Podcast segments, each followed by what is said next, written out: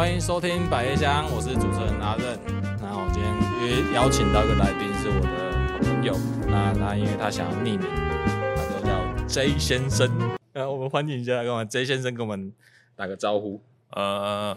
阿任哦，你好，啊，各位 太谨慎了，太谨慎了，太谨慎了，太谨慎，打给赫德，打给二德，有一点谨慎这样子就对了。我跟你讲，那个麦堵在前面就有点哦，变成变成我就叫你让他喝醉再来，又不喝，不行啊，等下还要开车呢。哎，要开车。好，那就大家好，我是 J 先生。你看你自己发现，你个 J J 真的能发哦。嗯，有一点，有一点。啊，我跟那个 J 先生认识其实很妙啦，因为其实我共同朋友介绍。他给我认识，那我朋友给我介绍他的时候就说：“哦，他是刚从美国回来，哦，服完那个替代役。”那我就想，哎，想说，哦，可能跟在台湾的脱节很久，可能那种回来加一个人人生地不熟，那回来可能要工作，哦，还要需要一些啊人脉啦，然后需要一点帮忙啊、介绍啊什么什么的。哦，就介绍给我我们认识。我想说，哦，好啦，哇，认识了一个 A、B、C 这样，哦，那就就就哎认识一下。哎，我我其实也，因为他主要是我们 J 先生也很很爱问我问题啦。哦啊，我我就都会回答他。啊，就搞到现在，他其实混的比我好，因为因为我们有一个习惯，就是其实我们都会打电话问说，哎，阿六是谁？什么什么什么什么什么？就是比如说我们在各行各业里面啊，就会都会有一种。有一些需求嘛，哦，那我们就会问说，哎、你们有认识谁谁谁啊，在做什么的啊？那有的话就帮我介绍。哎、因为你那时候在，你有几个社团嘛？可以，呃、欸，那时候其实刚创业的那时候啦，其实我没有加太多社团，哦，基本上还是还是加入一些在比较在地的，好像只有一两个啦，一两个社团而已啊，没有太多。那轻商嘛，跟那个对，像比较。大型的社团啊，像轻商啊，或者说呃青创啊，还是一些像福伦狮子会这种这种比较大型，我比较比较没有加入啊。第一个踏入的社团当然是比较在地的，像嘉义的一些什么商业协会，嗯，好。因为那时候我认为说加社团那就是很很迅速可以认识很多人脉的一个方式啊。其实我觉得加社团认跟认识人脉其实还是有一定的距离，还是要去培养跟去深深入的了解这个社团到底对你真的有没有意义啦。要不然随便加那么多社团哦，老实说。我觉得吃饭喝酒多，吃饭喝酒多啊，交际应酬啊，加上你自己可能没有时间做你自己想要做的事情，嗯，反而是被社团给绑死了。嗯，所以我真的觉得，假如说要加入社团，还是要量力而为，嗯，然后同时也是要看你这些社团对你的需求大不大。嗯，还有里面的一些人也好啊，或者说做的事情也好，真的是要谨慎去评估一下，要不然我真的觉得加入社团会导致会牺牲些什么，会牺牲很多，哎哦、很多的时间，呃、对，会牺牲很多的自己的时间。而且我觉得就是随着就是参与这个社团的深浅，你来越深之后，因为你以后你就要轮替接着社长啊，哦，或者是其中一些干部啊，你就会。有更多的工作在上面。OK，那其实我我的意思是这样子，因为我我认为他刚回来，那有积极参与这些地方社团，那我觉得算是很想要赶快累积自己的一些人脉也好啊。那那所以我们就是在日常生活中，如果电话来，基本上大家都在问说，哎、我最近有什么需要哎哦哦，就可能有没有认识的啊啊，我们就会这样交流。那那在讲这件事情之前，我要先讲一个小故事哦。那这个小故事大概两年前，两年前就是我们家那个大女儿刚出生的时候，呃，刚出生的时候，其实我们就是新手爸妈，手忙脚乱啊，不太会不太会顾小孩，然后但但是有时候就会找那个我的岳父岳母来帮忙啦，哦啊，因为那时候我们要参加那个年度的那个嘉义都有个草草艺术节，那时候在在这个 嘉义文创园区。第一次有这个双园区的时候，我们就是我跟我老婆跑去参加，啊，那时候就请我岳父岳母来来帮我顾小孩。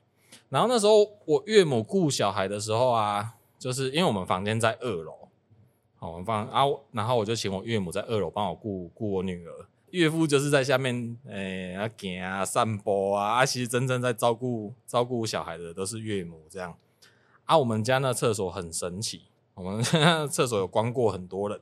哦，那然后好死不死，就是我们那时候哦，那时候我跟我老婆去那个逛逛那个草草艺术节的时候，就有一种哇，终于有人帮我们顾小孩了，我们两个人要好好的去享受一下这个两人的时光，然后去看看剧啊，逛逛市集什么的。然后突然，突然我老婆又接到电话，然后叫我赶快开车冲回去，我想发生了什么事情这样。然后我后来问问，就说：“我、哦、你又说你我我老婆就说我妈妈被 关在厕所里面。”然后说：“哦哦，那好，我就赶快冲回去。”结果因为为什么那时候其实很危急的原因，是因为因为我岳母她手机没有带进厕所里面，然后她就一直在窗户，就是在那个厕所窗户一直喊喊喊喊岳父的名字这样。然后她已经被关太久了，然后那时候我的小朋友是。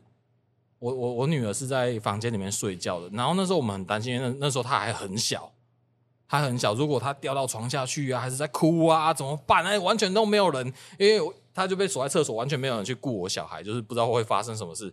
所以那时候岳母也很紧张，然后她在紧张之余，她在想说怎么突破这个困境，她就想在那个厕所里面开始去找道具，哦，她拿那拖把，然后我我的那个厕所门哦有有两片玻璃，然后她就。拿那个拖把，然后想要把那玻璃给敲破，然后打不破啊，然后一直叫我岳父去啊，结果他使出了一招很厉害的，他把毛巾缠在手上面，把玻璃打破了，把玻璃打破，岳母正拳，那个那个敲下去，我整个玻璃那个就那个厕所门那两片玻璃有一片就被敲破了，然后后来我岳父才把手机给给我岳母。然后赶快打电话叫我们来 来来来救他，对，那还好，当然小孩就没有发生什么事情。那为什么我会讲这个故事？因为发生这件事情之后呢，我们家那个浴室因为就少一块玻璃，突然就没有隐私权啊！你上大号啦，你洗澡的时候，真我感觉空一块。哎呦，我洗澡的时候，老婆乱入进来，我看嘛，你谁个带啊？哇塞，你是冲啥这样？我就觉得很不自在，超烦。那时候我就打电话给 Jason，我就问说，哎，有六十岁。这玻璃不？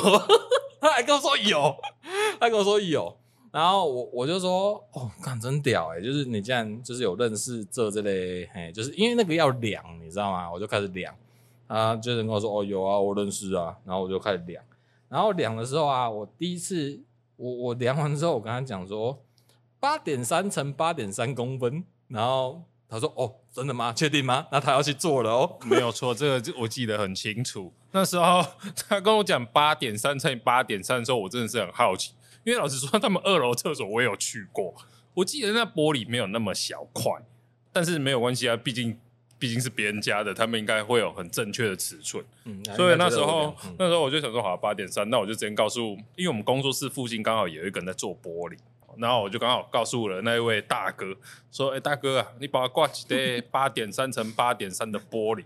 然后大哥当然是很匪夷所思，八点三的玻璃你是被冲线啊？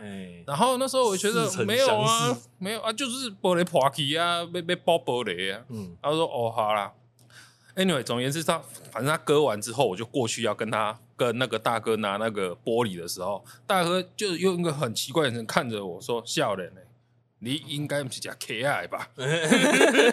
我说、嗯：“有人用玻璃夹 KI 吗？”他说：“没有这个尺寸。”刚好就是很非常适合吃 K R 的这玻璃，嗯嗯，哎、欸，现在讲这 K R 可以上传吗？然后、欸、我们又 没吸，哦，所以那时候我也很好奇，因为那时候割八点三真的很小一片，我想我那时候心里就想说，八点三怎么这么小？岳母的手写那宣传，写那公牌。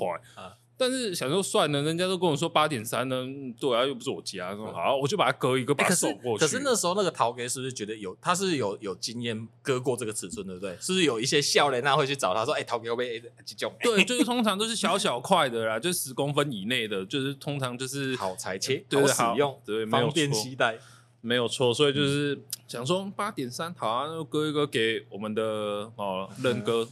嗯没想到拿的时候就觉得，哎，怎么这么小一块啊？对，我说这不是你告诉我的尺寸吗？我都觉得超小块的。对，因为那是我的失误啊，因为我那个，因为我们尺都，哎，我们那个叫什么？他把英尺跟公分、啊、公分搞错，看错了。对对对对，所以其其实应该是三十公分呐，但是，对，但是我看到英尺，我看到那个，然后就觉得靠，这么小块是要哪个屁啊？对，然后。那个陶给，我觉得陶给就觉得好像好像说你要一本正经的在边讲说你要这么小的尺寸，说什么打破那种玻璃，那玻璃到底会装在哪里？对，总而言之，就是这个事件啊，就是我觉得我们自己也觉得很有趣啊，就是很很很好笑这样。然后那时候我觉得我们就常常会交流，就是说，嗯，我们现在有没有在有没有认识一些厂商啊？如果在我们有需要的时候，我们就会互相联络。那我们现在我们 J 先生呢，因为呃有一项工作业务，就是把他的产品在这个百货公司里面去做贩售哦。那那个百货公司里面贩售，其实像我我以前年轻的时候，对于百货公司其实是有想象的哦，我们觉得觉得哦，哎，百货公司。然后叫柜姐啊，觉得然后漂漂亮亮的啊，然后感觉都很专业哦。然后我觉得我像我自己印象很深刻，就是像可能比较年轻二十几岁的时候，那一楼百货公司一楼，你 LV 哦，什么那种大品牌的专柜，我根本就不敢走进去。如果要走进去，就觉得自己应该要穿的，诶，好像会买，好像会消费的那个样子才会走进去哦啊。可是。不知道，反正就是年纪越来越大之后，就觉得我们刚好穿蓝白拖，我会进去的看嘛，你基本上前面喝米给我哈啊。但是我们现在哦，我们的 J 先生呢，他也不是也不是那一层楼，是地下那一楼哦，就是生活杂货啦。不过我觉得那我觉得其实相对来讲的那一层楼，我觉得比较比较有趣一点，就是我觉得它比较生活化啊。我想要先先哎，是不是可以跟先跟大家讲一下，就是比如说像建柜啊。北中南有那么多百货公司，那是不是每个百货公司的抽成啊、制度啊，是不是有什么不太一样的地方？OK 啊，那百货公司，那这边我大概还是跟观众分享一下，在百货公司之前，其实，在跑百货公司之前，我不是，呃，我也是有跑一些档期，但是是以社区活动或者是说一些市集先跑起来的。但社区是什么形态啊？社区就是一些大楼下面的一些社区，哎，那个叫物管是不是？在大楼这个不太算物管嘞，他们就是在他们一些大楼下面的一些空地就可以做贩售。嗯，那因为像我的产品哦，属于比较。欸、这个你要匿名吗？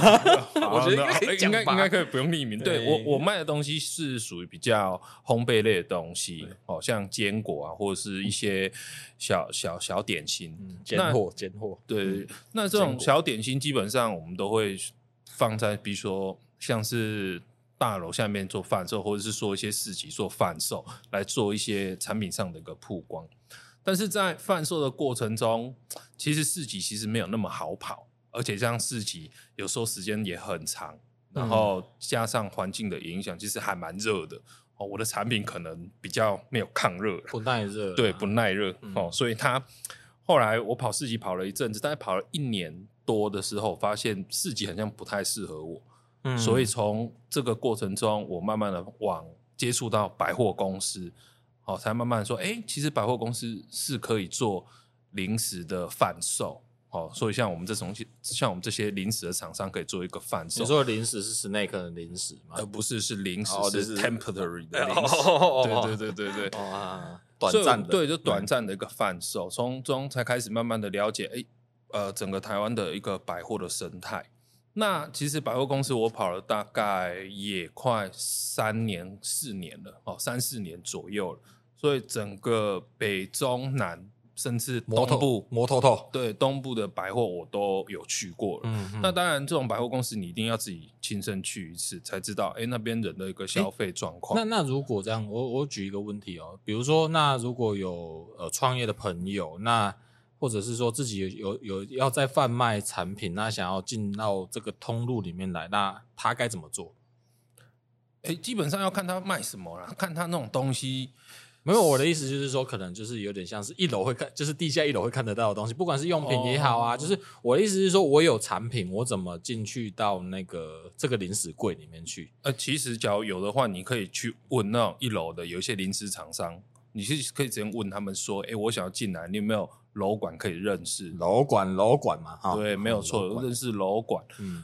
哦，他们其实都会帮你做引荐，因为其实现阶段楼管都很缺厂商进柜，啊这样进驻，啊进驻贩售，所以基本上，呃，不用不用担心说，哎，我我我我进不去还是怎样，除非是一些比较知名的、知名的一些百货公司，才有一些呃名额上的限制，要不然基本上这整个就是人流保证，就是那边人一定很多，大家一定厂商塞爆头，一定要塞进去。对啊，对啊，对啊啊！当然，再来就是业者的部分，厂商的部分也是要把业绩做起来啦。嗯、哦，业绩没有做起来的情况下，其实你要再去第二次、去第三次，其实都都都有所保留啦。嗯，可能就不想让你进来。对，有可能第一次可能会让你进去看看这样。对，没有错，没有错。啊，啊，当然，不同百货公司的楼管其实个性都不太一样哦。哎，我听说楼管权力很大，欸。哎，楼管的权力其实还好。还好，那要要看百货公司的楼管，嗯，比如像台北的像中小收购的楼管，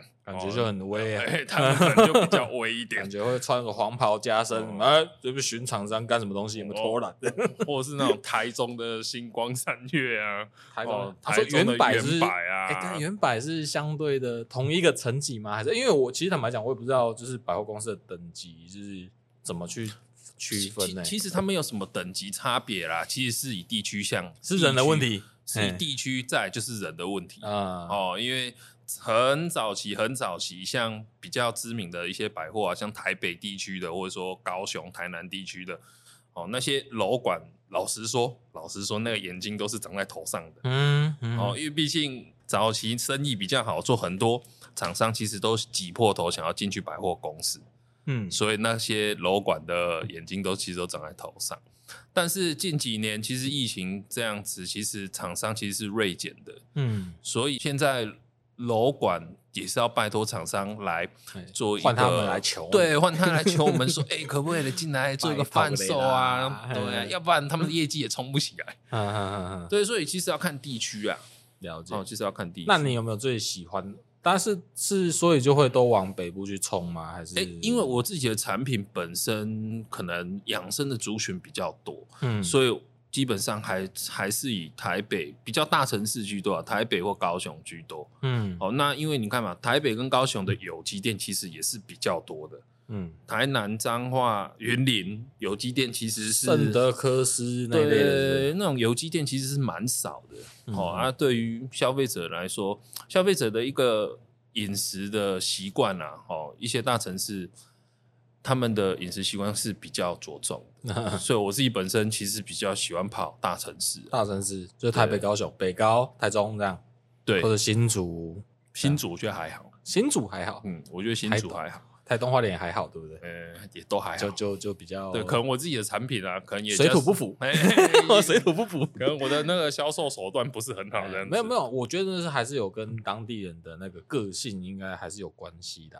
消费行呃消费习惯跟讲话的方式等等的。对，没有错。因为像我这样跑下来，基本上回流客都是以台北、高雄居多。嗯，那其他部分其实就比较少，基本上都是一次性消费。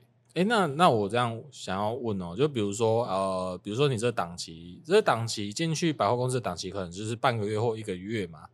那他买完之后，就是会留下联络的方式，然后他就会，如果你不在的话，然后他就会打电话跟你 order 这样吗？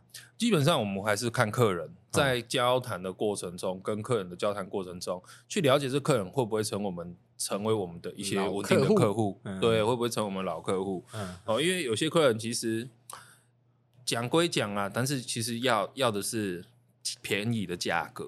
嗯、那种客人的话，我们还是会斟酌了。对，对，跟他比较小的，没什么差别啊。对啊，但是有些还是可以遇到一些比较好的客人。像我记得最深刻的一次是我在台南摆百货，那时候我就遇到一个客人，嗯，很年轻，大概比我大一岁而已。他过来说：“哎、欸，我我我很喜欢你们坚果，嗯，因为他也没有说很喜欢。你要问他说你有多喜欢？没有没有，他他没有他没有说很喜欢。说，哎、欸，我对你们坚果有兴趣。嗯、我说，哦，很好啊，那我需要帮你介绍吗？等等的，嗯、就这样一一来一往，一来一往的这样介绍之后，他其实没有买，嗯、当下他没有买，但是在、嗯、在这个百货结束，他有联络我，嗯。”他有联络我说：“哎、欸，其实我想要买的是原料。”我说：“OK 啊，没有问题啊。”那我们原料也是、哦，那就是有点算是中间的中介商。对，所以我后来才知道，其实他是个中间商，是个 broker。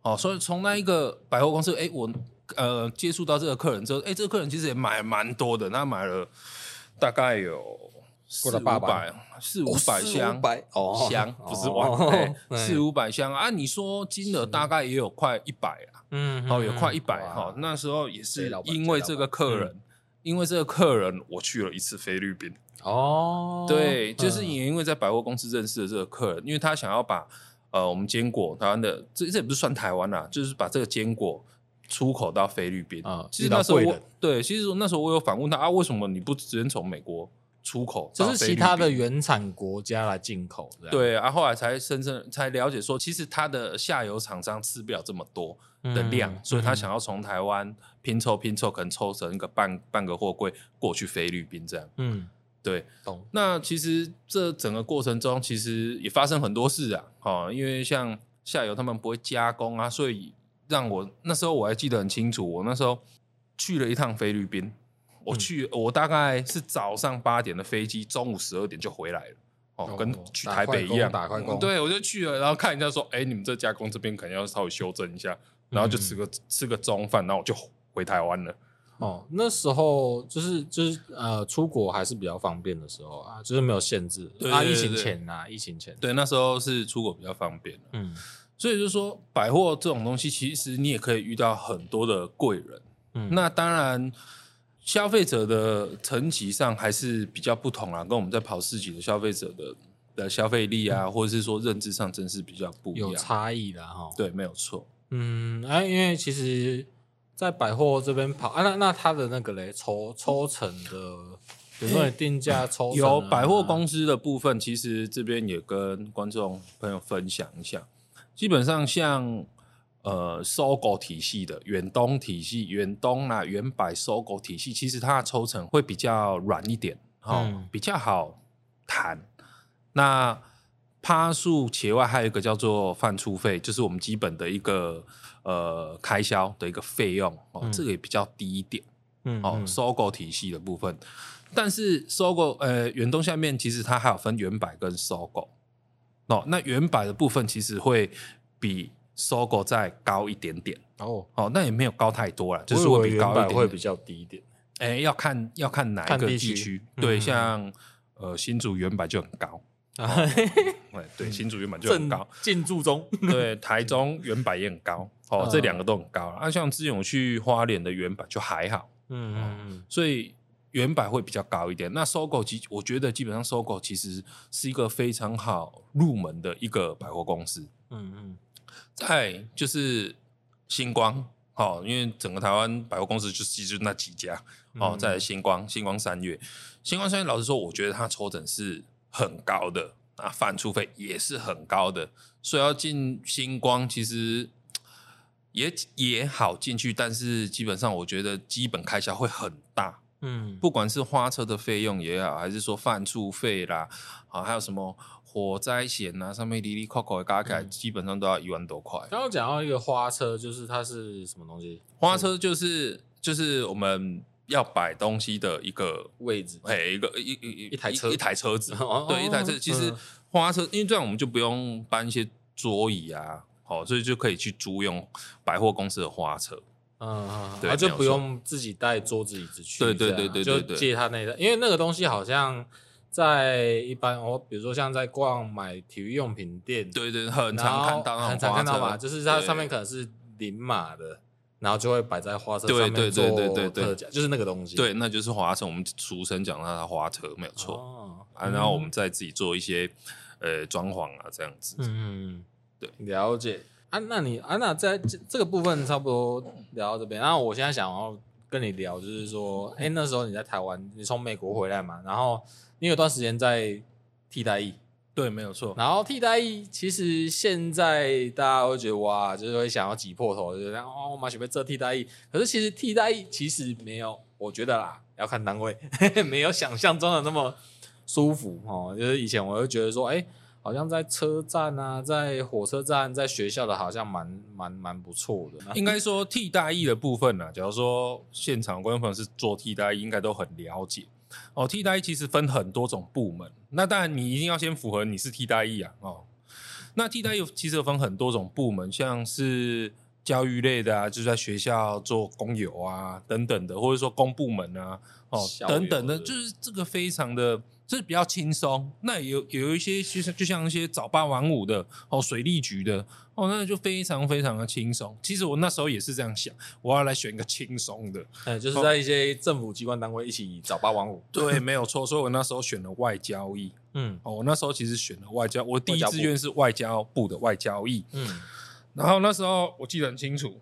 那时候有十个人要申请外交易，我想说，哇，第他们那外交易有那么竞争？对，没没没，还没有很竞争。那时候我想说，因为他们有第一顺位跟第二顺位，那第一顺位你要符合什么样的资格？他们要取几个？一个吗？就取一个哦，就取外交易只取一个。嗯、那那时候我就看了一下他们的资格审哦，嗯、第一个就是你要有具备国外的学历证书。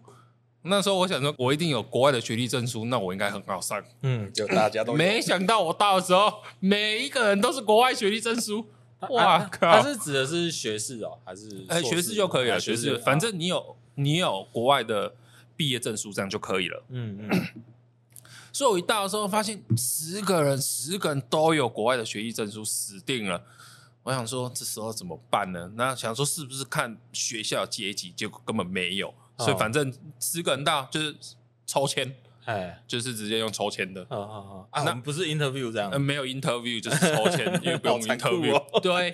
然后那时候好死不死我就没有被抽上，然后就被一个。哎，那个有内定吗？那那个应该没有内定。我觉得那个应该没有，因为就抽签怎么内定？哦，因为大家都看得到啊，公开透明，大家都看得到啊，所以就我就没有抽到外交役。对，但其实也不错啊。后来其实我后来。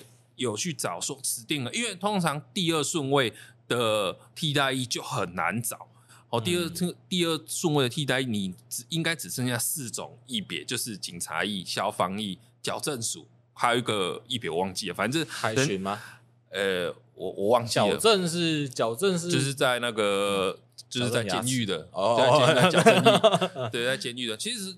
大家最不想去四四种的替代，就是这四个，因为听说很超，嗯，嗯，好，所以那时候说死定了，那是这四个要去哪一个啊？呃、那想说啊，反正替代役也久久当，呃，不不，人生应该只会当过一次替代役啊，那就好吧，那就去当消防好了啊，就你就直接自己直接对，我就直接去去做消防。那时候你觉得你有幻想，在去之前你有幻想说你就是要进去打火？哎、欸，有有，其实我有幻想过，哎、欸，消防到底在做什么？所以就直接去消防。其实进去消防之前，你还有前面一个训练，两个礼拜的训练。嗯、那时候真的超累的，在每天在成功岭嘛？对，呃，哎、欸，不是不是，我们成功岭受完训、结完训之后，才会去分配到役别。哦、嗯嗯，你要去哪个替代役？那替代役下来，才会再去你的你的所属的单位做受训。嗯。好，所以那时候我分就是选择了消防队啊，做消防役，然后去那个也是竹山呐、啊，竹山那个那个消防训练中心，南投，还呃南投南投竹山，好、嗯、那个消防训练中心做训练，只有我们消防役的训练是最久的两个礼拜。那都要干嘛？CPR？哎没有，我们第一个礼拜是做体能训练，嗯，好，反正就是每一天早上起来就是跑五千公尺，哦，然后就每天都在跑，每天都在跑，然后最后一天就是要。要比赛，而、哦、不是说就是测成绩啊，看你五千五千还是三千，我有点忘记了。嗯，反正就是测测你的成绩，看多少，因为你的成绩会影响到你要之后要选的单位，分发的单位的首选。嗯，好，反正那两个礼拜，我们第一个礼拜全部都是在体能训练，跟在就是跟当兵一样，反正里面的教官就是蛮机车的这样子。啊，第二个礼拜就是在练诶、欸、CPR，还有一些救护的一个相关的知识。哦，好，反正 anyways 就是这边训练下来啊，成绩够了，然后开始就是要呃、欸、做一些测验啊，做一些时间上的赛跑等等等等的。反正训练完之后，成绩分发，你就可以去选所呃、欸、去选你想要去的单位，这样子。大基本上大部分人都会选离家近的一些消防单位啦，嗯，我选自己家附近。对啊，因为因为这样你钱多事少，离家近。对啊，你放假之后，哎、欸，你就可以直接回家，这样多好啊。啊，那时候我刚好相反，我就选一个离我家最远的，当然也没有多远了，哦，我就选了一个，现在蛮远，呃，哎，台北北部，北部的北部，对，北部，我那时候选的是第三分第三大队，哦，就是三重重阳，呃，那边，好，三重重阳其实他们就是属于他们的第三大队这样子。好，因为按照后来我们就被分发，因为其实我们有很里面有很多朋友超不喜欢去澎湖，那因为实在太远了。哎、欸，可是其实外岛很爽，因为我真因为我那时候在马祖当兵的时候，当职业军人的时候，我看那边的的消防的同袍们 非常的舒服、啊。对，没有错，但是会想要当替代役，就是想要轻松一点，不想要离家太远、嗯、哦，也有钱。你基本上当替代役的观概概念是这样子的。嗯所以那时候我选择了呃第三大队，在台新北市的第三大队那边。那当刚开始我是在第三大队的成功分队，嗯，那成功分队那时候我那时候刚进去的时候非常的不适应，因为我刚从美国回来，其实我不是很了解学长学弟制这一块哦，就是那个。阶级感，对阶级感，因为我们在国外，什么叫阶级感？对啊，Who cares？你的阶级观，嗯、对，所以我那时候回来，我完全不懂了什么，就是在国外可能只有种族感而已。呃，对对对，在国外只有黄种人跟亚，哎、欸，对对跟肤色差异种人，哎、欸，这个色卡不太对，所以我那时候回来刚好也也到消防队，其实消防队这种地方其实还蛮蛮接地气的，嗯，哦，可以让我迅很快速的了解台湾的一个。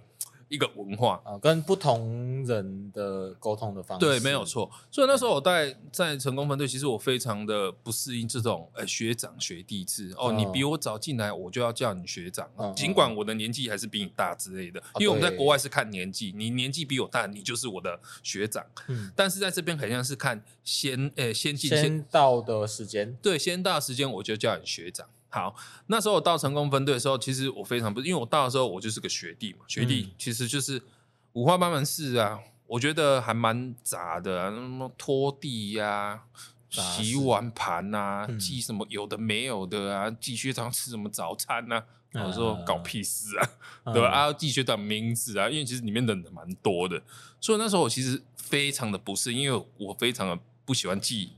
呃，学呃学长的名字，因为我根本不知道他们，嗯、因为他们来来去去太快了，所以根本记不住。那时候多久？那时候是一年，一年又有十五天。我当兵是没有折抵的，所以当满一年十五天，当好当满。所以美国没有军训可以对，没有错。所以有些学弟都已经退伍了，我还在当兵啊，那是全残这样。对，所以那时候我在成功分队的时候，就是学长学弟制的制度非常的严重，所以那时候刚好有一个。有一个那个机会跑出来了，嗯，那时候刚好，嗯，里面的一个好像是老大之类的，就说，哎、欸，我们刚好，哎、欸，淡水几几几个地方都有重缺，这样，你们有没有想要被分发？我那时候只能说我，我是淡水人，所以我要分发到淡水去。啊，啊你不是淡水人、啊？我根本不是淡水人，假淡水人。对，我是个假淡水，因为刚好是我朋友住在淡水，我就会去找我朋友比较方便。哦，比较，嗯。所以我就直接，我那时候就跟那个老大说，啊、那我想要分配到淡水去。可那时候应该大家都也不会想要去吧，就是、欸、没有蛮多人想要去的，因为老实说，呃、欸，因为消防队有分大队、中队跟小队。哦、那大队部分其实消呃、欸、替代就是处理文书的内容，嗯，其实还蛮乏味跟无聊的。那你到中队或是小队，其实你可以学到更多的东西，你可以看到。呃，啊、应该是这样讲，真正在出勤务都是中队、小队了。对对对，没有错。所以我后来被分到分发到淡水分队这样子、嗯、啊，那所接触的事情就更多了，像救护啦、火灾啦。哦，抓一些阿猫阿狗啦，像我要对啊，抓我抓过那什么白鼻心啦，呃，台湾猕猴啦，眼镜蛇啦，哦，草青啊，什么无微博都抓过了，啊，再来就处理一些民众的一些大大小小的啦，遇到什么疑难杂症都是消防队在处理，除非消防队处理不了，才会可能给不一样的单位。嗯嗯，对对对，那也有遇过，我我觉得我有听过你讲，就是其实还蛮。这是人情人人暖的事情啊，嗯，也是有啦，哦，多多少少还是遇到，因为像我之前遇到一个救护，那当然是一个高龄的妇人，哦，大概七八十岁，也跟跟我阿妈一样年纪，嗯，那时候其实我们就到那个病人，也不是说病人，一个那个阿妈的家里，然后就看着那阿妈其实已经没有心跳了，嗯，那那家属就是很毅然决然就说，哎，我要救阿妈，我要救妈妈。拜托帮他 CPR。那时候其实我们就一直劝家属可能不要 CPR，因为已经、欸、已经停了，已经停了，加上他已经太年长了。哦、嗯，就算我们 CPU 完之后，他呃内脏里面的骨头啦，或者说他的一些肌肉可能没办法恢复。哦，他他他活过来，其实他也是蛮辛苦的，在修复他身体的一些。可是他那时候已经没有迹象了吧？没有迹象，但是你只要硬要呃家属要我们做什么，我们就要做什么。对啊，那你们要做吗？他都叫你做啊，你要做。但是因为我们还是会跟家属沟通，嗯，哦，沟通说，哎，这个阿妈真的已经安然的走掉了，可能就是让他。平，他是从就是一个很睡眠的状态对对，没有错，就是让他很顺的走掉。那我要喷出了，你还把我按回来？对呀，人家都已经都已经下课一鞠躬了，你还要把我要上天堂了？没有，你不能，你要回来。那时候遇到这件事，其实我们也是很积极在跟家属沟通这一块，说，哎，让阿嬷安安心心。但是家属其实但是不舍啦，对，因为假如说自己遇到，可能会遇到一样的问题。对，要不要救，或是不救？要救还是不救？嗯，因为那时候家属说啊，我早上才去买尿布而已，哦、我早上才去买粥要给阿嬷喝，嗯、啊，晚上就走掉了。嗯、所以家属其实那个。你没有做好心理准备，对，完全没有做好心理准备，嗯、所以我当下在那边其实看了这个场景，我的眼泪快滴出来了，哦、因为我都觉得、哦嗯、要救吗。但是有时候想，哎，那时候觉谈判的不是你，那时候是你不是是学长。学长，学长去谈判的。哦、但是我们作为消防也是要去做安抚的一个动作，嗯、哦，还是要去安抚那那边的家属，嗯、哦，说，哎，那阿妈真的走了就放开。啊。那但决定权还是在家属，而且是他直系的亲属。嗯对，哦，像是他的儿子或是他爸爸之类才有办法做这个决定，所以那时候也花蛮长的时间在安抚家人的啦，安安抚他的家属，所以这一幕让我觉得哦，非常的，就是呃有 touch touch 到我的的的那个心理了，因为这件事情我们每个人都会遇得到，对，因为有时候也烦，呃，就是会回想一下，哎，我可能之后。未来五年之内也可能会自己遇到这件事，那我那时候我该怎么处理？嗯、所以那时候当下真的是哦，眼眶真的是泪，有有有一点就是 需要我先出去一下。对、啊，对我那时候说学长，我先出去透气一下，我先去，我先去外面平静一下。因为我觉得像他们就是一般的正常的那个消防役啊，他们看过太多了。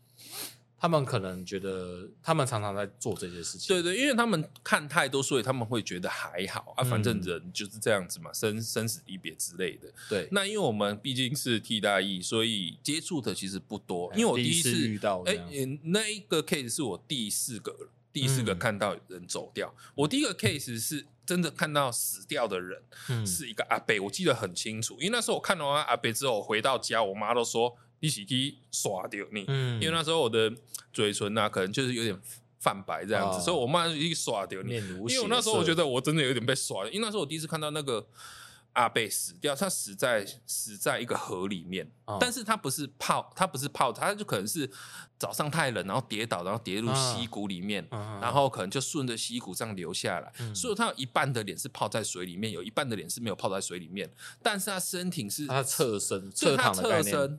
他是侧身的，但是因为他的身体已经跟那那边的石头就是卡住卡住了，所以他的身体就是呃呈现的是一个呃就是那个石头的样子哦，就是有点曲折的样子。啊，因为水又在冲，呃，是吗？小小的而已，小小的溪流而已，不是河溪流啊。因为就是因为死掉之后，就肌肉会失去弹性，对弹性，所以它变得非常的僵硬。但是人在死掉的时候，其实他的脸是非常的狰狞的，嗯，所以那时候我们把它。诶，抬上来没有捞，因为它不是在海里，所以我们是把它抬上来，从溪里面抬上来之后，嗯、我那时候当时看到那阿伯的脸部是非常的狰狞，现在还会记得，嗯，还会记得，因为那是我第一次看到真的死人，哎，所以那时候非常狰狞，所以我那时候我也被吓到，啊、我觉得哦，怎么死的这么可怜，啊、死死的这么惨，对。对，所以那时候我就觉得，哦，那时候可能真的有被吓到。啊，当然往后面就还好了，但还是有遇到死的很可怜的、很惨的，像泡在海里面呢，或者说跳楼的事故，对，那种还是死的非常惨的啊。但就是见怪不怪，轮下的那种，那种有些都见怪不怪了。那个都在那个消防局的电脑里面，对对 对，那些照片，看看消防局电脑，就是翻可以翻到很多一些精彩的画面，想剪，而且是 马赛克的，哎，马赛克。对，没有错。哦，这是我就觉得人生百态啊，很多人生百态会在里面。嗯。对啊，所以我说在消防局，假如说真的有机会去做消防役，可以真的是下分队去去去体验一下。因为除非你真的是要做消防队，哦，那那那当然无话可说。但是假如说没有的话，我觉得去去体验一下，哎，怎么做一个消防消防员这样。哎，那个警察的会不会跟消防的很类似？工作的性质？警察跟消防是很雷同的，因为他们都属于警专体系里面的。嗯，但是这边简单的区分一下警察跟消防的差别：警察是抓人的，消防是救人的。嗯、哦，是两个是不一样。嗯，所以因为那时候我们也遇到一个 case，是一个精神病，那也不能说精神病，因为有点像酒后的一个一个一个状态啊。一个弟弟他喝酒了，然后他他的女朋友跟他分手了，他想不开，然后在 在草原上大哭大闹，要草原自杀。什么哪里来的草原？就是某个学校的草原。某个学校的呃操场，操场草坪，台湾哪有草？某个学校的操场那边大吵大闹，说要闹自杀。嗯，那时候我们就会出动三种部门，第一个就是警察，一定会先到；第二个就是消防会到；第三个就是呃社会局会到。哦，社会局要先关心这位呃弟弟他的精神没有状况，哦，要先去沟通。但是因为他手上使用凶器，也没有凶器啊，就玻璃瓶了。就是他喝酒嘛，酒干啊，玻璃瓶。他喝完酒，就是就是要开始闹闹闹的时候，他拿着凶拿着玻璃瓶的时候，但是他没有伤人的情况下，是社会局去介入去关心他，嗯、安慰他。那假如说他拿着酒瓶开始对某些人造成伤害的时候，警察就出手，警察要出手。那将。但他不小心没有伤到人，割到自己，就你们要出手。对，所以当他没有伤人、没有自残的情况下，我们警察跟消防都不能出手，要请社会局出手，就要去做一个协调。除非他的刀片刺到自己了，或者刺到别人，哎、欸，那时候就可以抓他了，因为他已经有自残的情况下，我们消防局就可以把他抓去救护车，把他送到医院。这个脚本完全就是最浪费社会资源的。对，没有错。所以，所以这个超级浪费时间，因为。当他没有伤害人的情况下，你有你警察也不能强制的抓人。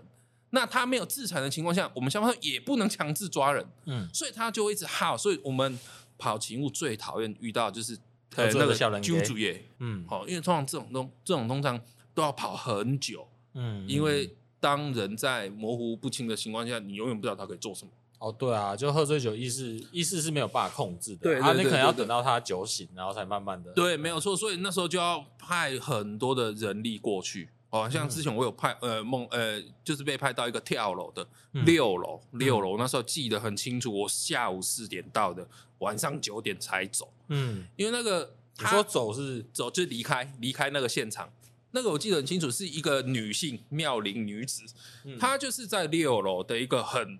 一个很难救的一个地方，他已经跑到窗花窗户外面了，很难救，很难救，因为那个地方不好进去，云梯上不去，云梯上不去，因为那是在小巷，然后下面那个救生那个那个电气垫又不能摆，是不是？对，没有错，非常的难救，好尴尬。所以那位置对，那位置极度的尴尬，因为消防队上去也不知道怎么救，因为呃抓不了一些定点去挂绳还是怎样的，又在六楼跳下来也，嗯、你说会死吗？也不太会死。会吧，六楼会吧，不太会。我跟你讲，不太会。会啦，不会，因为外国人那时候我记得有一个外国人从六楼跌下来，皮肉伤而已。他可能是啊，当当然当然是他掉在是在草草地上啊，跟皮肉伤。我真的觉得外国人很强。啊，可能那个啊好，anyway 就先回到那个妙龄女子。那时候我们四点到的时候，那妙龄女子从。五楼还是六楼，就是爬窗户去外面，他要跳楼，他他要跳楼，他就是有点酒醉想要跳了。嗯，啊，那我们会出定出动我们的云梯车嘛？那云梯车进不来，我们就是用我们气垫床，好死不死下面全都是欧德拜，哦、所以我们就要停 就把欧德拜一个一个移走，然后开始就是看气垫床哪边比较好放，就赶快放在他他要跳下来的角落点。对，因为基本上会不太会希望他跳下来了，希望不要。对，那时候就是等着等着，从四点，然后五点，然后六点，天都暗了，我们开始就要拿那个探照灯照他，就才知道他还哪。你知道，那时候我们照的时候，他就是那边大叫说：“不要照我，不要照我，到底是怎样你要跳暗了啊，我照才照到你。”对啊，你不照，你知道你在哪？那时候因为很晚，而且那时候。快要八点的时候，其实又蛮饿的，欸、所以当天转播，哎呀，那消防队的弟兄们来叫便当，那下面吃便当。我们就在下面那边一个人吃个麦当劳，嗯、然后就看着上面那边就说要跳嘛，然后我们都其实都有打赌了，他会跳吗？他不会跳。时间久了之后，哎、欸，可能是第一个时间到的时候，大家都还蛮谨慎的。对，其实越拖越久，其实大家会觉得啊，随便啦，赶快让我们回去这样子。嗯、啊，但是你觉得他最后有跳吗？我知道结局。哦，你知道结局吗？对，没有错，他说跳下来了，因为他的手没有力了，所以他就跳下来了。他是这样 handle，就是一直 hold 着。对对对对，hold 到手没力，收到手没有力了就跳下来了。啊，当然下面有气垫床，就砰了一声，哎，下来了呢，那下班了。对，所以我就说啊，可是下下来之后，他人没事，他没事，因为碰到气垫床。那那没事之后，后面转接就是社会局。没有没有，先先送医院，就是送医院。哎，因为跳下来有伤害了嘛，送医院。嗯，哦，所以反正只要有伤害，就是说送医院。那你们就结案，对，我们就结案。那你看哦，因为一个女的要跳了，你看出动了这么多的人力。嗯，就在那边拉着，然后就那边等啊等啊等啊，啊也不能少一个人力，少一个人力可能我可能不会用这个器材等等，就在那边等超久的。对，但是对啊，因为我觉得这不是一个好的好的，因为我觉得现在社会上有很多的呃方式可以去让大家不要往这个方向去执行啊。啊，对啊，没有错啊，所以我就说，嗯。所以哦、没有张老师可以打，没有 错。所以我就觉得社会太多杂事了啊，当然也是需要这些这些行政单位来多多一点呃协助这样子。对啊，没有。其实我觉得台湾社会来讲，给予这种这些这方面的资源，其实算分工的非常谨慎啊。我就像你刚刚讲啊，警察的、商人的、救人的哦，或者是社会局该介入的，其实大家都有分工，只是分工的越细，但是会。按照就是当事人的状况才来做正确的选择，不然其实坦白讲都会有很多法律对法律的争议。对，没有错，没有错。J 先生呢，因为在诶美国多久时间？呃，我在美国大概八年的时间，都在加州。呃，对，都在加州。啊对，我大概是十四点八岁的时候 出境的。为什么要十四点八岁？这边也是跟大家分享一下，因为 台湾其实都有一个服兵役的问题，所以要在十五岁之前就要出国。哦，这感觉九四年如果要服服一年兵役的青年们。可以参考看看，对，没有错。然后家里又有一点条件，或者是有这个规划。老实说，我觉得不一定要有条件。其实，我觉得大家对于出国这件都太有刻板印象，觉得哦，出国一定很有钱，还是家庭家家里很很很怎样才才能出国。但是，因为我后来出国之后，其实发现，哎，不一定啊。你假如是有想要出去的这个心。或是有这个心态的话，其实我觉得每个人都可以出国。嗯，所以因为像我在美国八年，我是十四点五、十四点九九九岁那时候出国的，所以那时候我没有服兵役的问题。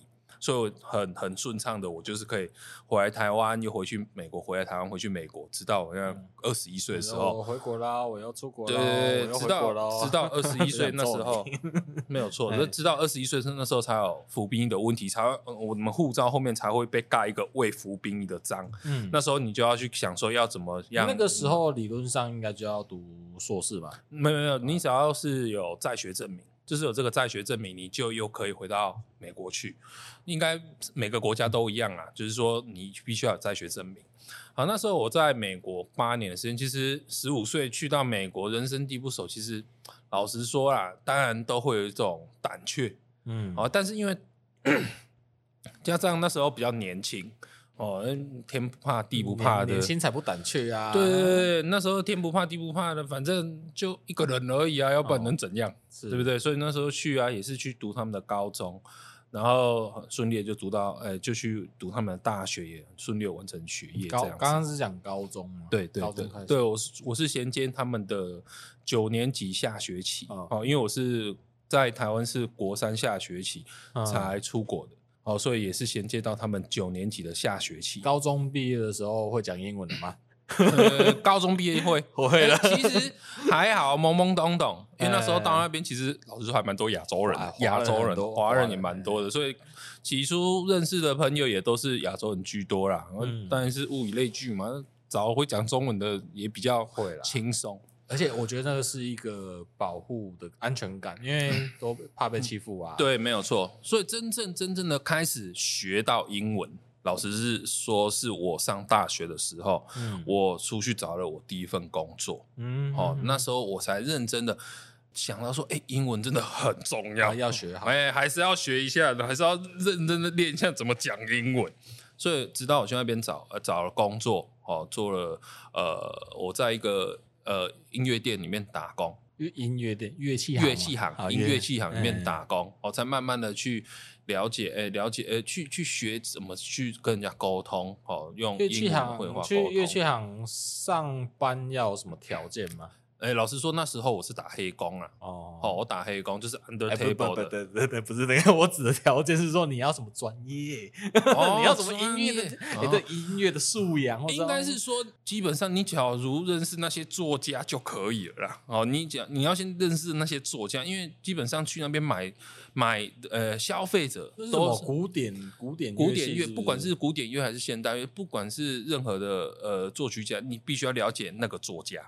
基本上你要有一些音乐的底子，比如说，呃、欸，巴哈啦，什么什么莫扎特，你要可以找到他的他的书嘛，他的书籍或是他的谱啊，哦，或者是说哪个哪个哪哪哪一首歌啊，人家可能消费者来说，哎、欸，我我我有一首歌哼给你听，你帮我找一下谱 之类的，我我这有点困难呢、欸。手机可以啦，对，好险，那时候那时候还没有 iPhone，那时候我就觉得好险，我有一些音乐的底子啊，然后所以它很迅速，就是说。那时候我去音乐店打工，就是要至少要稍微对音乐了解。再来就是你知道，哎，你知道啊？你刚刚讲到这件事情啊，我我以前去日本啊，嗯，啊，我去逛，我有去逛过那个迷片，就是专门在卖迷片的。我也有逛过。然后我逛了迷片啊，我就找那老板，我说你，我就拿那个影片给他看，说你知道这个人叫什么名字吗？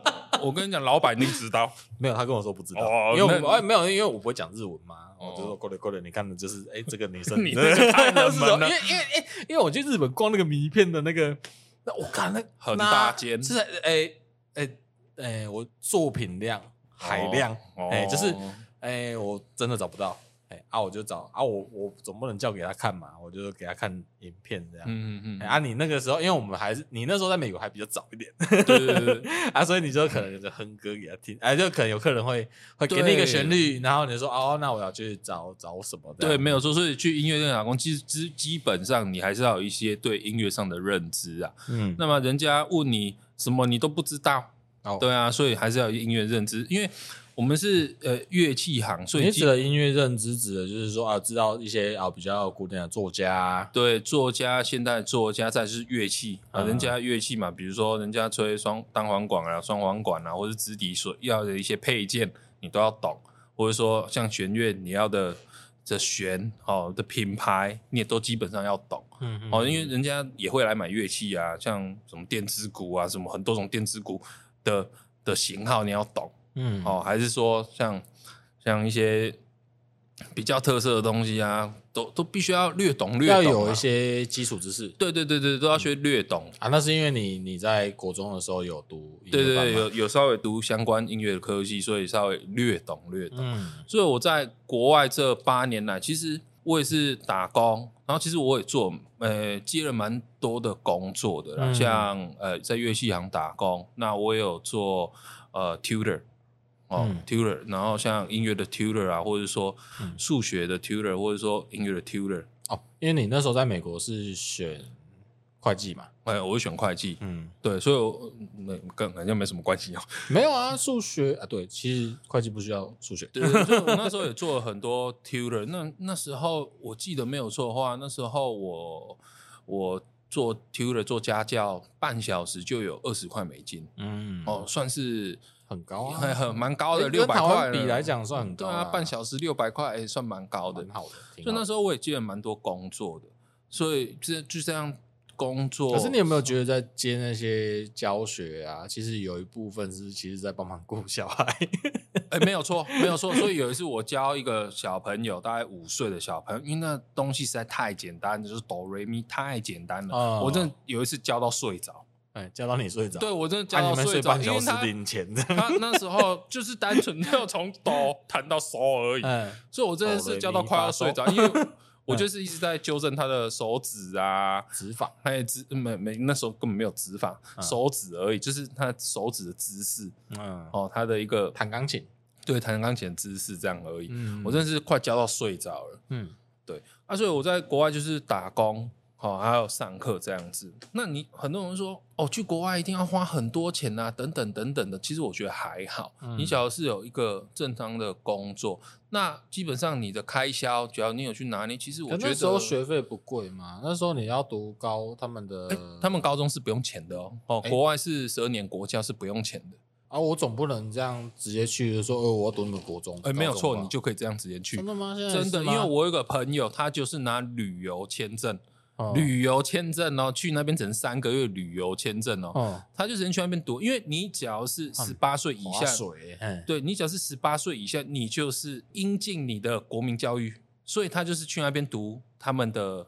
高中，他就是每三个月回来台湾一次，再过去三个月回来台湾一次，再过去。所以你只要你你只要任何签证，你有真的想要过去就学的话，其实任何方法都可以。然后趁年轻啊，对对，所以那时候高中，美国高中是不用钱，你唯一需要付钱就是你的午餐费，嗯，好，你的午餐费，嗯，啊，所以偷偷告诉大家，那时候我还用低收入户。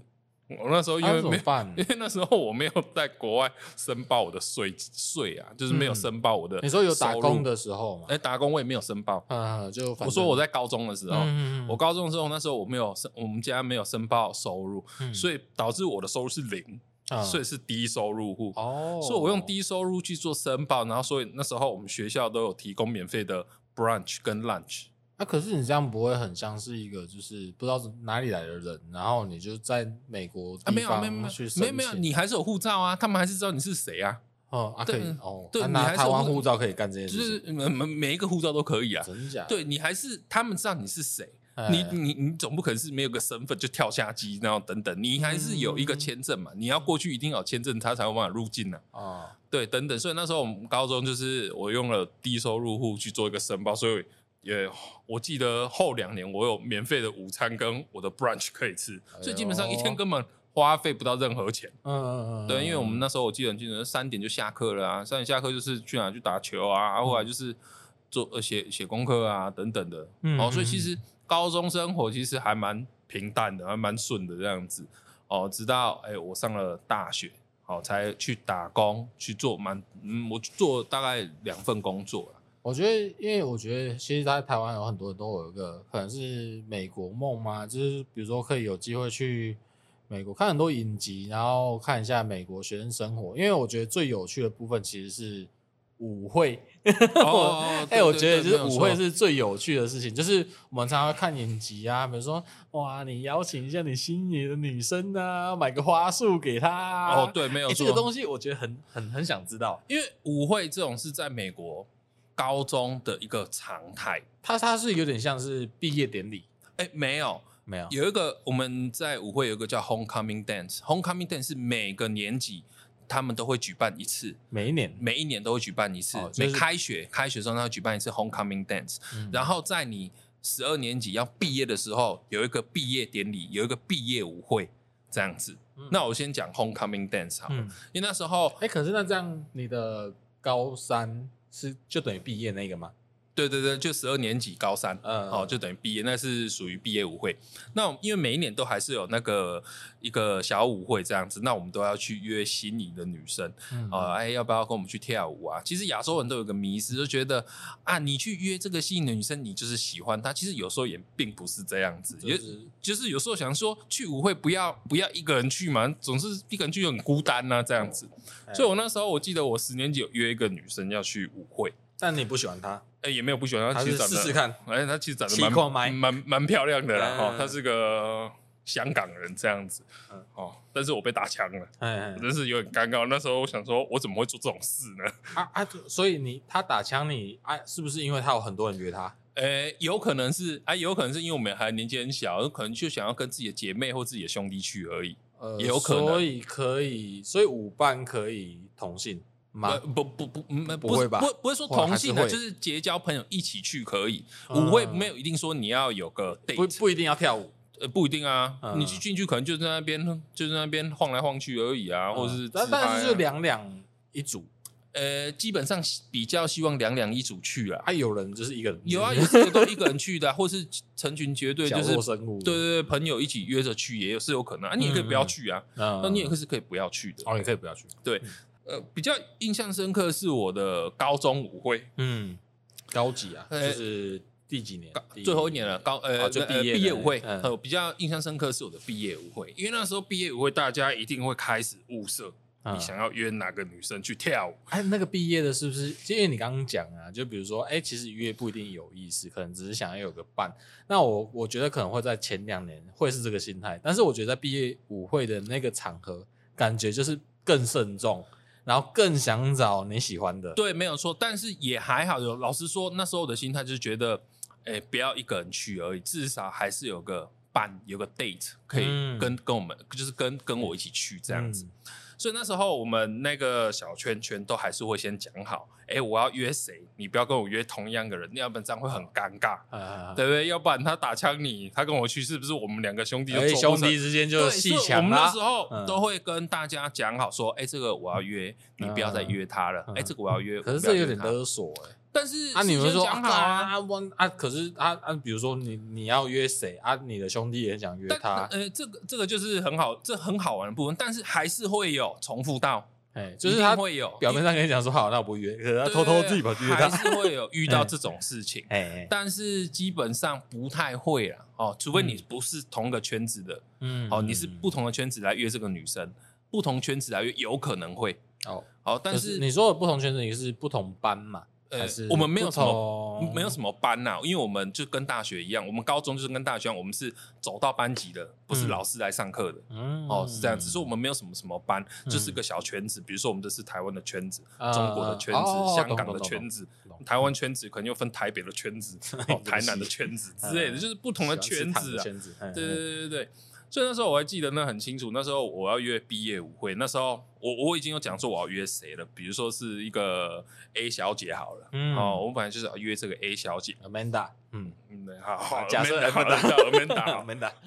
那时候我就跟我朋友说，那我约他好了，你们应该没有人要约吧？嗯，嗯，好啊，那就给你约好了，那我们就约别的好了。糟糕哎，那时候 那时候很糟糕，哎，那时候讲好哎，要不然是很尴尬，两个互打很尴尬嘞。嗯，啊就要 fighting 啊，就是要竞技场，fighting 太累了，fighting fighting 太累了，然后邀他来，哎，跟我们看谁打赢。然后约呃毕业舞会，我们还是有流程有 SOP。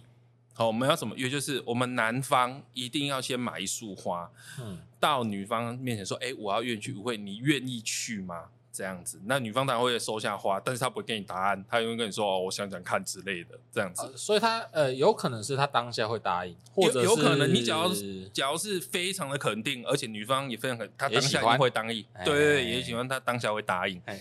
啊、那时候我去毕业舞会，那时候我还记得很清楚。那时候因为我没有车，只有几个朋友有车，这样、嗯、有时候有加成。对，有时候有加成的。他就他就说，我就跟他说：“哎、欸，我要约那个 A 小姐去舞会，啊，你觉得该怎么办？”然后我那朋友说：“咖啡、嗯、啊，走啊，我带你去买花。”我们就在 不知道第三堂课的下课，我们就跑出去买花了。哦，对，我们先冲去冲去外学校外面买花。嗯，那我就买了一束花。哦，一定要玫瑰花嘛。我记得很清楚，三十块钱，不过贵的。嗯，对，里面六朵还七朵，有点忘了。嗯嗯嗯嗯。但是我跟你讲，那时候快接近毕业舞会，有一个风潮，大家你只要拿着花的时候，大家就在那边吹捧哦，我又约谁舞，就就很 烦，你知道吗？他下课人又多，就开始在那边问东问西，真的很烦。所以那时候我拿着花，像日本那个校园封神榜，对，没有告白的那个。嗯，所以就很像，有点像告白了吧？我觉得有一点像，有点像，就就是亚众会觉得，哎，我约你去，就现在告白一样。但是其实不是这样子，有有时候像我那时候约的，但我觉得那个情绪其实有点有点堵住啦，就是其实好像哎。搞不好有机会啊！不管不管怎样，这种是一个好的名目嘛，就是有一个对，没有错，没有错。啊，要去爱干啊，先跟我去，那我们再讨论看看会不会发展，会不会发展再说。但是有的时候，他只要愿意跟你去，有可能你后面会有什么其他的发展，有是有可能的。兄弟鬩墙，对，有可能。所以那时候我就买了花，那时候我还记得我在上课时间，赶快把那花藏起来，藏在因为美国有很多那个 locker room。就是置物柜，有非常多的置物柜。嗯嗯，那时候我还记得，我不知道藏在某一个置物柜，而且还在转角的置物柜。哦，因为我知道那女的等一下下课就从这转角走过来。经过。对，所以我就从那个置物柜把货拿出来给她。那时候要算好时间，算好地点，嗯，对对对，而且要算好那节课有没有其他人，要要算人少，对对，人就是他方周围比较没有那么多的苍蝇的时候，要不然真的是有时候会很尴尬。假如说帮你打枪，真的很尴尬。Anyway，所以那时候我们就我就已经策划好这一切的准备了，那时候就放在拉克 रू 里面，嗯，然后等他走出来，就是把话给他，我说，哎哎，小姐，你有没有这个荣幸跟我去啊这次的毕业舞会这样子？对，啊，当然啊，女生见到啊，怎么是我？啊怎么约我？心里很多小 剧场，我对啊，怎么是我的？我想说要不要约谁啊？那时候心里想说妈的，哎，那时候我们当然希望哎达到。得到的答案是 OK 啊，对，他说啊，要不然我再想一想好了，妈的，被打枪了，死定了。那时候我心里的小剧场是这样子，就觉得被打枪了。但是后来其实他也有说 OK 啊，就是说跟我一起去舞会这样子。对对对。那在美国的这种毕业舞会，其实男生买了花给女生之后，嗯，去舞会的当天，女生是要还礼的，就是买手环、手环的花给男生。嗯哦哦，是这样子，是有一个一来一往的这样子。那、啊、当然，去舞会我们一定要搭配好衣服啊。女生穿什么洋装，那我们的领带就是要打什么？穿西装吗？对啊，要穿西装啊，哦、穿西装。按照、啊、我们的女生都会穿洋装，对，就像电影那样看。对对对对对，就像电影这样。那我记得，我记得很清楚是紫色的，那时候我还打一个紫色领带啊，啊。那时候我要讲一下，那时候我真是比较穷，哎，可能大高中生比较没有钱，那是不、啊、不太建议观众模仿啊。哦、啊，那时候我就去了他们的一些百货公司，就是买了他们的。西装一整套的，连鞋子都买下来。嗯嗯，啊，当然标签都没有撕，所以我舞会完之后拿去全部退货。我拿去退货，因为我那时候哎、欸，那时候买下来两百多块，两百多块美金呢。啊，又把它全部退货。没关系，因为嗯，现在有很多在台湾的业界，就是很多在普渡的时候都会跑去买好市多扫一堆货。对啊，拜一拜普渡拜完之后就要 退货，真是真是很不是很好嘞，哎，不是很好，对。如果让那个这是有拜过的啦，啊，你那个是西装哦，我那西装还故意不要撕标签，而且故意还不要用脏哦，啊，标签飘出来很丢脸。呃，对啊，但是大家都知道啊，大家其实很多人都知道，因为有我有个朋友穿全白的呢，嗯嗯，全白，那你知道那一套多贵吗？嗯，对啊，后来是拿去退啊，哦，也还是拿去退，哎，原来是这样，我以为是，而且我那时候记得很清楚，舞会去，因为那时候的毕业舞会是在船上。我们学校会租一艘游艇哦，游艇，嘿，那种很大的游艇，大家都可以上去。那几个人呢？啊，你想嘛，一个高中生两三百个人吧，两三百个，哎呀，就一起去这样子啊。那很大，还两三很大，哎，蛮大。那游艇蛮大的，分好几层，嗯，这样子。那个很像是台湾，比如说可能坐去冲绳的那种，对对对对对，大型游艇。那我们的舞会就在上面办。嗯啊，那时候因为因为我们帮哦女生愿意邀我们去，我们通常男生还是会表示一点谢意，会帮女生买船票。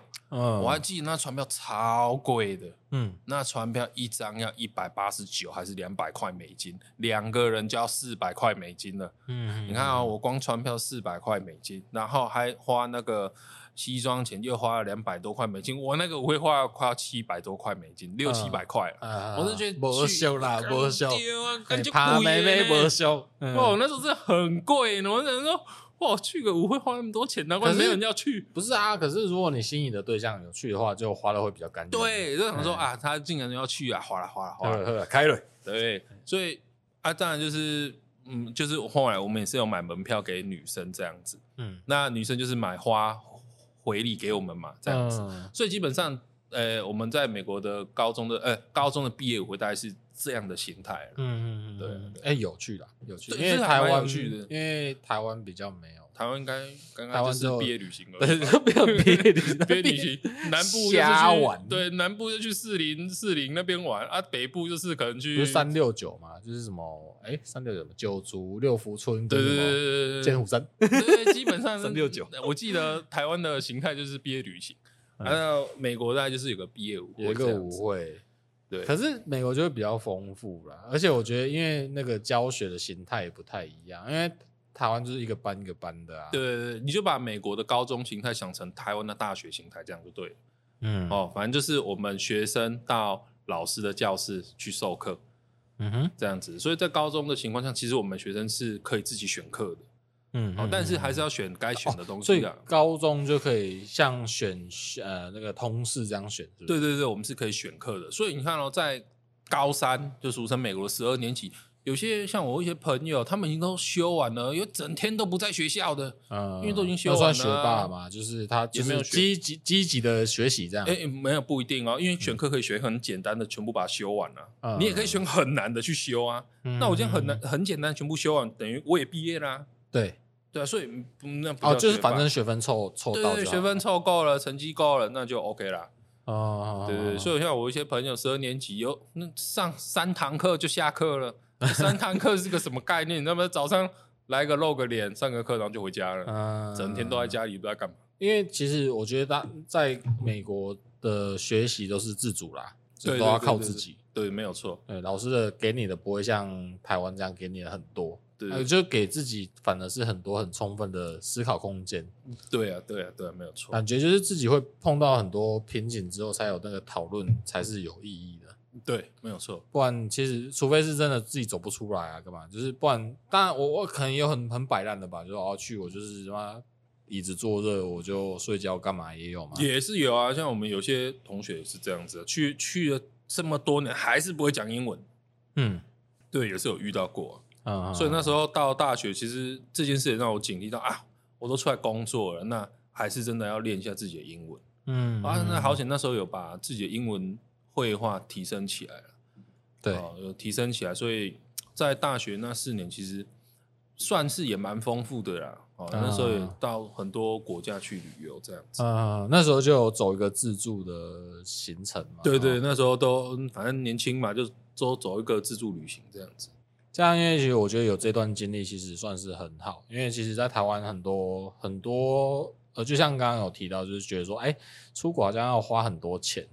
哦，他可能要有一笔预算，但是你就是用一个很很简便的方式，哦，就是没有特别花多太多的钱，然后在那边呃履行他们的义务教育。诶，我觉得这个其实很特别啊，就是其实你不用在那边，你不用想说要多花多少钱，就光学费这件事情，然后还还蹭一个低收啊，他们打对啊，没有错，因为我在美国的 高中是没有花任何学费，连书籍都是学校给的。因为我们书是用租赁的，我们唯一要买的东西就是你的铅笔吧，铅笔跟你的文具，文具，对啊，就铅笔跟笔记本而已啊，还有一些呃消耗品这样而已。所以你说会不会很花很多钱？其实根本不会。在高中这段时间真的是花的钱真的是很少，是到我到大学之后，大学就是要买很多的书。哦，因为大学没有让你出任了，所以高中的书籍是不用特别买，对，不用。大学才会因为因应你的科系去买书。哦，对对对，还有因应你的科技开始买书啦，买一些有的没有的。那你你未来啊，你也会想要，你也会想要让自己的小孩走这个攻略吗？就是美式的攻略？哎，老实说会，嗯哼，老实说还是会，因为毕竟自己受过这样的教育，以后未来的小朋友，我觉得还是让他。多去别的地方体验，他不一定要美国，我觉得任何国家都可以，只要他喜欢就好。哦，老实说，我觉得让小朋友他们觉得，哎，今天我他想去日本去体验，OK 啊，嗯，我想去英国，OK 啊，想去任何国家体验，因为老实说，在台湾，台湾就是你的家了，哦，你永远会回来台湾这边，对。但是在你年轻的时候，或者是说某个阶段的时候，你都会，我就我会建议呃我的小朋友去去体验看看。嗯，像很多国家都有夏令营或冬令营啊，对啊，对啊，对啊，体验这件事情，对啊，去体验看看。呃，去老实说，去那种夏令营真的是只有体验啊。我会希望小小妹可以住久一点，嗯，住个一年两年，真的去体验，去了解在地的文化跟他们的生活方式。嗯，我觉得这个会。那你自己设定会觉得几岁去最适合？哎，老实说，这还是要看小朋友的心智，哎。因为我觉得心智不够成熟的话，嗯、老实说，心智不够成熟，你去任何国家很容易被带坏。啊，哎，带坏，呵呵对，很容易被带。所以我还是要看小朋友的心智啊。嗯嗯。哦，他在台湾的心智的发展是没有比较完整。嗯。啊，不，你台湾弄一下，弄弄一下不上课啦，弄一下寒假有会不会这会？有时候你去到国外也是会，而且会玩的更疯。会啦，会啦，因为我呢，我我有在国外的看过其他的那个呃呃，就是在那边学习的外国人，对啊，也是就去那边就是没有没有枷锁啊，就觉得反正去那边开处理啊，对啊，对啊，所以我是觉得要把小朋友送去国，还是要看小朋友那当时的心智，而且当时他有没有很想要出国的意愿？没有啊，那我觉得甚至就是从一开始第一次去的时候，就可能就是一起去嘛。就像像我刚刚讲，比如说夏令营去啊，一开始的时候先一起去哦。那如果当然在那个国家，假设有一些那亲戚朋友，然后可以在那边有一段时间的，就多留一点时间，我觉得好像也是不错的选择。对啊，对啊，对啊，对啊。但是还是回归到真的啦，以后小朋友他自己的想法哦，我们也不会说一定要出啊。但是真的很喜欢台湾，觉得台湾也没有差。哦，好啦，对啊，啦，就是还是看看看小朋友。但是我依像我们这样走过来，我还是觉得出去看看，我是觉得对自己是不错的一个。但是通常小朋友不会自己讲说他自己要去国外啊。我说我指的就是说在国高中这段时期，因为我就像我自己啊，那时候。那时候我自己就是在国中哦毕业啊，因为读高中的时候不爱读书嘛啊，然后就搞到最后就没没学校读啊。那时候我爸也是跟我讲啊，不然你去中国读书啊，看你要去中国读书嘛。我说我才不要嘞，我宁愿跑去读军校啊，因为因为那时候从从国小、国中、高中都有一个人脉的累积啦，就是哎哎朋友朋友的累积啊，我不想要突然比如说。啊！如果你突然有一个朋同班同学跑去国外读书的时候，你会觉得说：“哎呦，是是不是这辈子是可能没什么机会再遇到他的那种感觉？”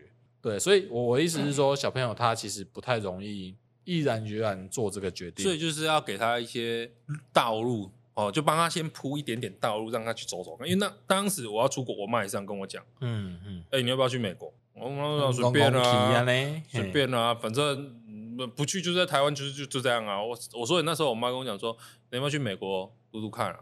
然后、我说好啊，随便就走。所以我记得很清楚，我出国的当天是刚好我在做学测模拟测验的第二次啊啊，所以我记得很清楚，我那学测都乱写，因为反正我要出国，我都乱写，我还第一个交卷的，我全部都写 A。哦，对，没有错。所以我的我的成绩是全全校最低的。嗯。对啊，所以那时候也是我妈给我的这一条道路哦，这一条哎，这一条选择这个机会，然后说好啊，去试试看。而且他，你妈妈也没有打算花太多钱，对，没有错，基本上花比较多钱，可能就是机票钱吧。嗯，对，机票钱啊，啊，当然还是刚开始的一些生活开销了。啊，其实你生活久就了解，哎，其实不用花的这么多啦，嗯，不用花的这么多。总之，我觉得这是一个方式啦，就是不用花大钱，但其实坦白讲是有机会去体验到国外的教学方式。对，没有错。嗯，好，那我们节目时间也差不多了。那在节目结束之前，我诶想想跟大家分享一下，其实我们有个服务，就是嗯，如果你愿意的话，那我们的粉专百叶箱里面去留言，或者是到信箱里面写信到信箱里面，那把你想讲的哦，我可以帮你。呃，用我的方式，然后来帮忙你想靠背的、你想表白的事情，然后你写给我，那我会在节目中帮你们做这个呃讲说，就是把这件事情讲出来，因为因为我觉得有很多事情就是大家都需要有一个空间，嗯，就我觉得现在大家都会有一些压力在，有可能是你想骂，但是你不知道怎么骂，啊，你想要跟谁讲？你想要表白，那他那不一定是像刚刚的那个舞会哦，刚刚我们跟 J 先生的那个舞会，虽然我可能没有勇气跟你心仪的对象去做邀请哦，那你可以在一个一个空间里面去做表白，那也不一定是你自己，那我可以帮你阐述这件事情，或者是你已经很北宋你的主管啊、老板啊不爽很久了哦，那你就把你想要 complain 的事情写给我，那我就会。把这件事情在节目上面来帮大家服务，哦，帮你们哎讲你们想靠北的啊，讲你们想表白的哦啊，我觉得那个目的不一定要让对方听得到啊，有听到我觉得应该蛮难的，因为现在没什么流量，哎啊啊，那如果我觉得总之就是有想要提供一个空间让大家来由我来帮大家说这些事情，那或许有时候呃或者我也有一些想法，看到这些。这些内容之后，可能有些想法可以回馈给大家。那最后，我们谢谢我们的 J 先生，然后节目就到这边喽，大家拜拜，拜拜。